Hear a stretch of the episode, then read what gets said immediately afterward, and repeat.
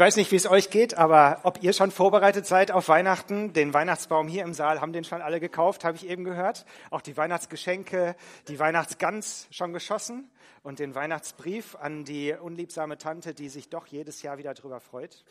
Oder gehört ihr eher zu, zu denjenigen, die mit hängender Zunge diese letzten Tage des Jahres äh, noch erwarten, dass endlich Weihnachten kommt, weil dann keiner mehr da ist, der was von einem?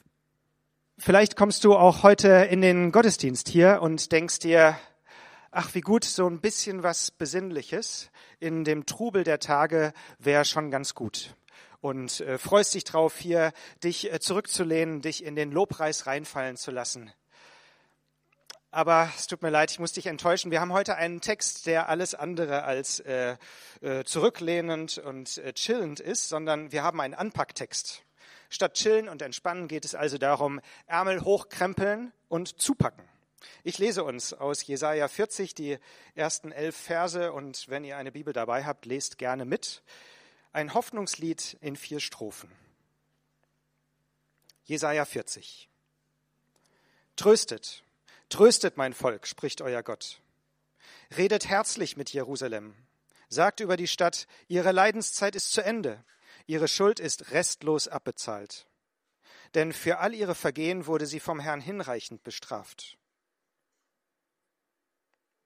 Eine Stimme ruft, bahnt in der Wüste einen Weg für den Herrn, ebnet unserem Gott in der Steppe eine Straße. Alle Täler sollen aufgefüllt werden, Berg in der Steppe eine Straße. Alle Täler sollen aufgefüllt werden, Berge und Hügel abgetragen, das wellige Gelände soll eben werden und das hügelige Land flach. Der Herr wird in seiner Herrlichkeit erscheinen. Alle Menschen miteinander werden es sehen. Denn der Herr selbst hat es gesagt. Eine Stimme spricht, verkünde. Ich frage, was soll ich verkünden? Alle Menschen sind wie das Gras. Ihre ganze Schönheit gleicht wie die Bäume auf dem, wie die Blumen auf dem Feld. Das Gras verdorrt und die Blume verwelkt, wenn der Wind des Herrn darüber weht. Ja, nichts wie Gras ist das Volk. Das Gras verdorrt, die Blume verwelkt. Aber das Wort unseres Gottes bleibt für alle Zeit. Steig auf einen hohen Berg, du Freudenbotin für die Stadt Zion. Verkünde mit deine Botschaft mit kraftvoller Stimme, du Freudenbotin für Jerusalem. Verkünde sie, hab keine Angst.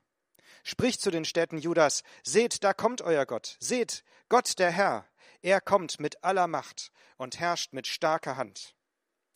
Seht, mit ihm kommt sein Volk, die er befreit hat, ziehen vor ihm her. Wie ein Hirte weidet er seine Herde. Die Lämmer nimmt er auf seinen Arm und trägt sie an seiner Brust. Die Muttertiere führt er sicher.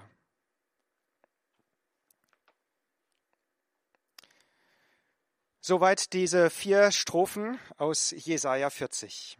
Jerusalem, wird getröstet und wird deswegen selbst zur Freudenbotin.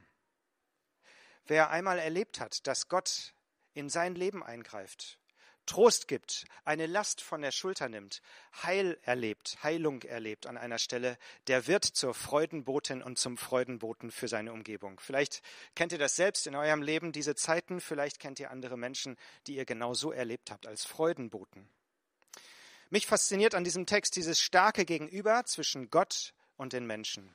Dieser Kategorienunterschied zwischen dem Schöpfer und dem Geschöpf. Gott, der kommt.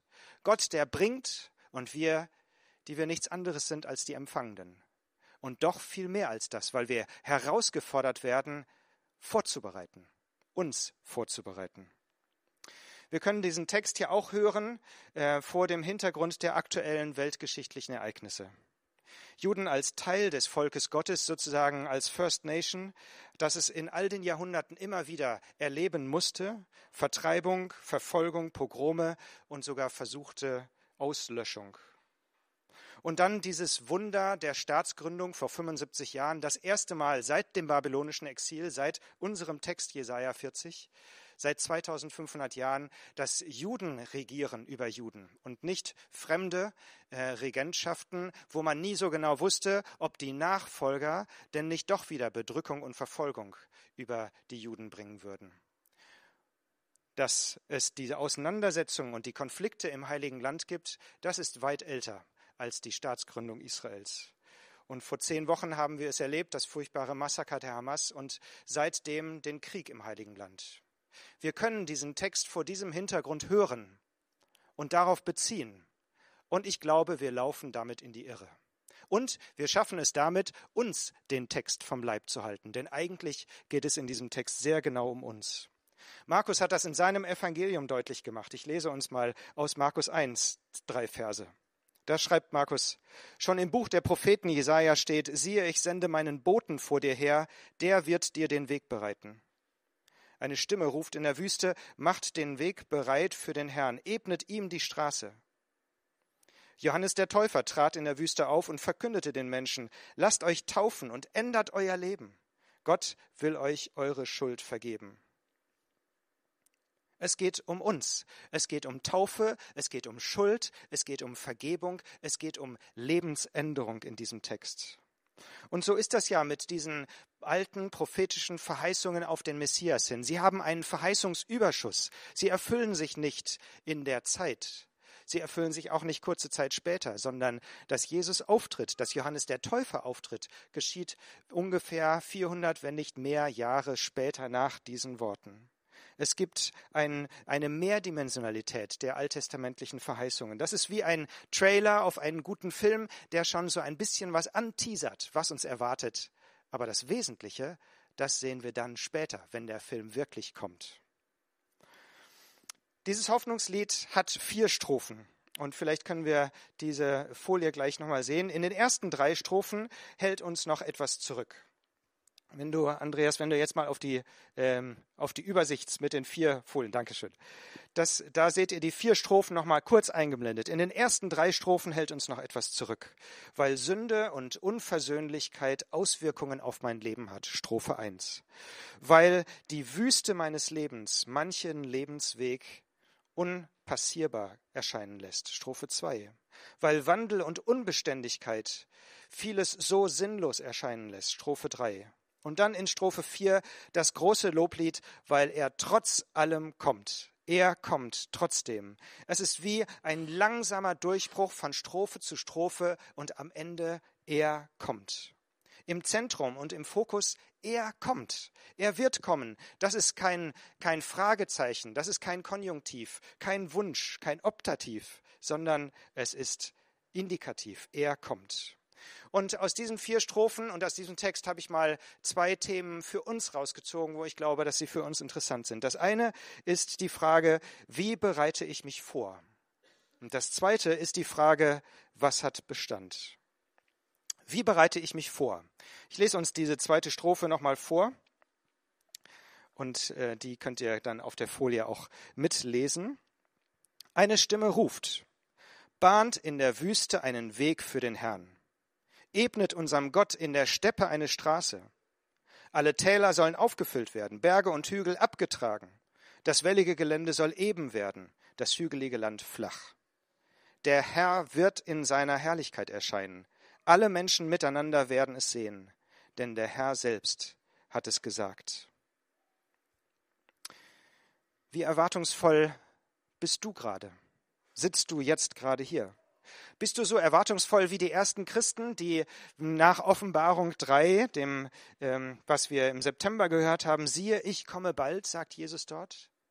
Die nach dem Motto gelebt haben, noch in meiner Lebenszeit werde ich es erleben, dass Jesus wiederkommt, den, den ich doch letztens erst im Himmel auf habe auffahren sehen? Oder wie Friedrich Bodelschwing, hm, ich habe in Bielefeld mein Studium angefangen und er hat dort äh, riesige Einrichtungen für Benachteiligte und Behinderte aufgebaut. Und er hat damals gesagt, äh, auch aus äh, Spenden- und Materialmangel, wir wollen es möglichst groß bauen, da müssen wir die Wände nicht so dick machen, weil der Herr kommt ja bald wieder. Und so mussten sie dann irgendwann nochmal energetisch nachsanieren. Aber trotzdem, das war seine große Hoffnung, und Überzeugung. Ich habe manchmal die Sorge, dass wir auf der anderen Seite vom Pferd fallen, dass wir nämlich gar keine Erwartung mehr haben. Dass wir nämlich denken, naja, er kam jetzt die letzten 2000 Jahre nicht, dann wird es wohl in meiner Lebenszeit jetzt auch nicht gerade sein. Das wäre ja irgendwie ein bisschen großer Zufall, oder nicht? Dass wir uns einrichten in der Erwartungslosigkeit. Und ich erlebe, und äh, entschuldigt mir das, ich erlebe es vor allen Dingen bei jungen Erwachsenen, auch bei Teens, die so bei uns im Haus rumlaufen, äh, so eine, ähm, äh, eine Erwartungslosigkeit, die dann sagen, wenn, wenn ich sie frage, na, was erwartest du von dem Seminar oder von dem Spiel oder von was weiß ich was? Ach, äh, ich erwarte äh, lieber gar nichts, weil dann werde ich auch nicht enttäuscht. Und wenn es doch gut wird, dann werde ich positiv überrascht. Ehrlich gesagt halte ich das entweder für eine Lüge oder einen Selbstbetrug oder ich halte es für eine große Dummheit.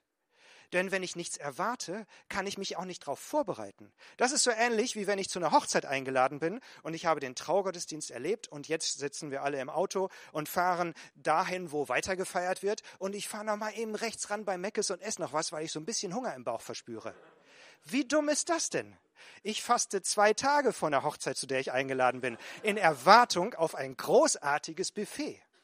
Wenn ich nichts erwarte, kann ich mich auch nicht vorbereiten. Übrigens, das mit dem Nicht-Erwarten klappt ja spätestens dann nicht, wenn ich in die Deutsche Bahn einsteige. Da erwarte ich irgendwie doch, dass sie pünktlich ist. Fünf Minuten ist schon zu viel. Wenn ich mit dem Auto fahre, eine Viertelstunde hin und her, ach, der Stau, da kann ich ja nichts für. Da kann dann die Bahn was für. Ähm, wir haben so ein kleines äh, innerfamiliäres Bundesliga-Tippspiel und da gibt es ja ganz unterschiedliche Strategien. Eine Person, nicht näher zu nennende Person aus der Familie, äh, die, deren Strategie ist, ich tippe nicht auf mein favorisiertes Team, weil sondern auf die gegnerische Mannschaft, weil wenn die gewinnt, kriege ich Punkte und wenn mein favorisiertes Team gewinnt, dann äh, bin ich positiv überrascht. Ehrlich gesagt geht mir das nicht so. Ich tippe immer auf Dortmund und ich bin enttäuscht, äh, wenn sie nicht gewinnen. Und wenn ich dann sehe, dass sie 19 Torschüsse gemacht haben und es trotzdem bei 1-1 ist, ist das trotzdem okay, weil sie einfach alles gegeben haben. Das ist doch völlig in Ordnung. Wir können uns in der Erwartungslosigkeit einrichten. Und ich fürchte, manchmal ist das auch unsere Haltung beim Gebet. Dass ich lieber nicht zu viel erwarten möchte, wenn ich bete, weil ich dann auch nicht so enttäuscht bin, wenn Jesus mein Gebet nicht erhört. Die Heilung von Krankheit, die unversöhnte Beziehung, oder was auch immer. Lieber nicht zu viel von Gott erwarten, um auch nicht zu viel enttäuscht zu werden. Ganz anders dagegen, Jürgen, der und letztens bei uns im Celebrate beim offenen Mikro, wo wir äh, Gebetszeit hatten, ähm, gebetet hat, immer wieder für den Weltfrieden und dann laut geworden ist in der Kirche und am Ende gesagt hat, nun mach doch endlich. Und das halte so nach in der Pfarrkirche. Und es hat so ausgedrückt, seine Erwartung, dass Gott kann und warum er denn nicht macht. Er hat Erwartung. Hast du Erwartung? Was ist die Wüste deines Lebens? Oder was sind die Berge, die Gebirge, die vor dir sind? Was ist das finstere Tal? Was sind die Abgründe, die du gerade erlebst? Vielleicht in Beziehungen, in der Beziehung zu deinen Eltern, etwas, was schon lange nicht mehr in Ordnung ist oder etwas, was gerade frisch vorgefallen ist und eigentlich geklärt werden muss. Die Beziehung zu deiner Partnerin, deinem Partner, deinem Ehepartner. Irgendetwas, was auch da vielleicht schon lange nicht mehr so ist, wie es sein sollte. Oder etwas, was gerade frisch da ist. Oder die, der Partnerwunsch, den du schon lange hegst. Oder die verflossene Beziehung, die dir nachgeht. Was ist deine Wüste? Was ist der Kinderwunsch, den du hast? Dieser Wunsch, der sich über alles andere legt und dich manchmal wie gelähmt sein lässt für den Alltag, für andere wichtige Dinge in deinem Leben. Oder Unversöhntes in einer Freundschaft, wo du weißt, eigentlich müsste es angesprochen werden, aber ich traue mich nicht, um die Beziehung nicht zu gefährden, die doch eigentlich sowieso schon gefährdet ist oder weil es zu viel Kraft kostet und ich merke gar nicht, wie die Last des mit mir rumschleppens mich selbst klein macht und bedrückt. Oder die Beziehung zu Gott, eine Klage, die du immer wiederholst und die er nicht beantwortet scheinbar, eine Schuld, die zwischen dir und Gott steht. Was ist deine Wüste? Oder auf der Arbeit, der Chef, der dich überhaupt nicht sieht und nicht wahrnimmt. Das Team, das dich an die Ecke drängt oder in eine bestimmte Rolle reinzwängt. Oder diese Projekte, wo du genau weißt, eigentlich kann ich das, was hier von mir verlangt wird, vor meinem Gewissen als Christ nicht guten Gewissens mitmachen. Und du in dem Zwiespalt stehst. Sage ich was? Ducke ich mich? Steige ich aus? Oder Was beschwert dich? Vielleicht auch in anderen Lebensbereichen. Einen Moment mal darüber nachzudenken für dich selbst. Was ist deine Wüste? Was ist deine Steppe? Was ist dein Gebirge? Was ist dein Abgrund?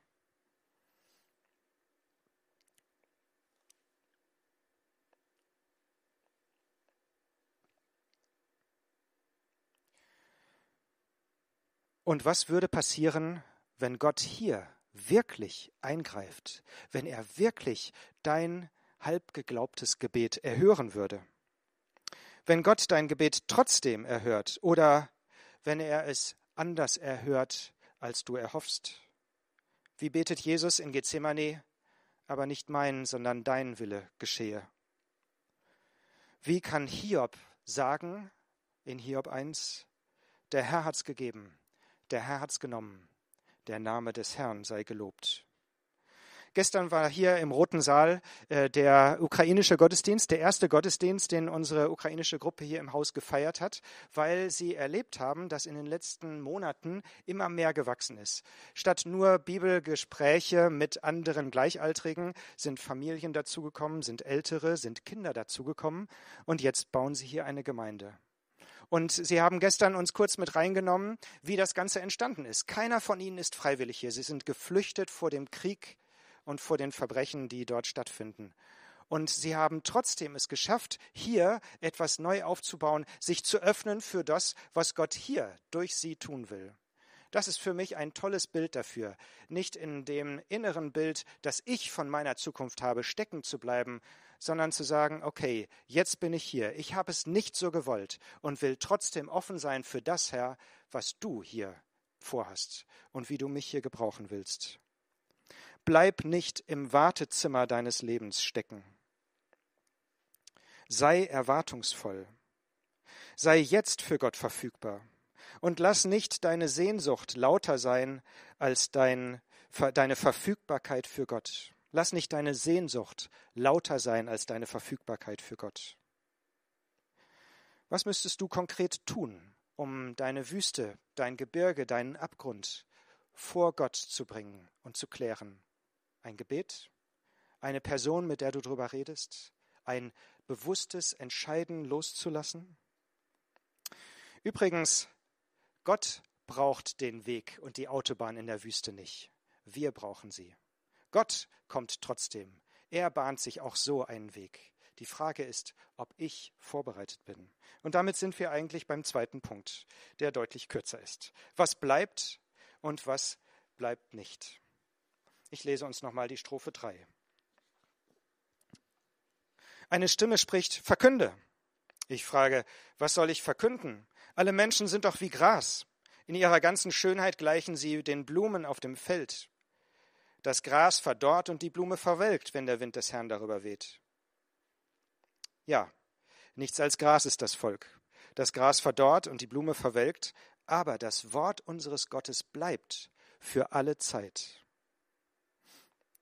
Unbeständig und unvergänglich, was hat eigentlich Bestand? In der dunkelsten Stunde unseres Landes, als Hitler die Macht ergriffen hat und mit ihm auch wenig später seine Chargen in der Kirche das Leben umkrempeln wollen und die sogenannten deutschen Christen dort das Regiment versucht haben zu übernehmen. Da gab es eine ganze Reihe von Christen, die sich dagegen gewehrt haben.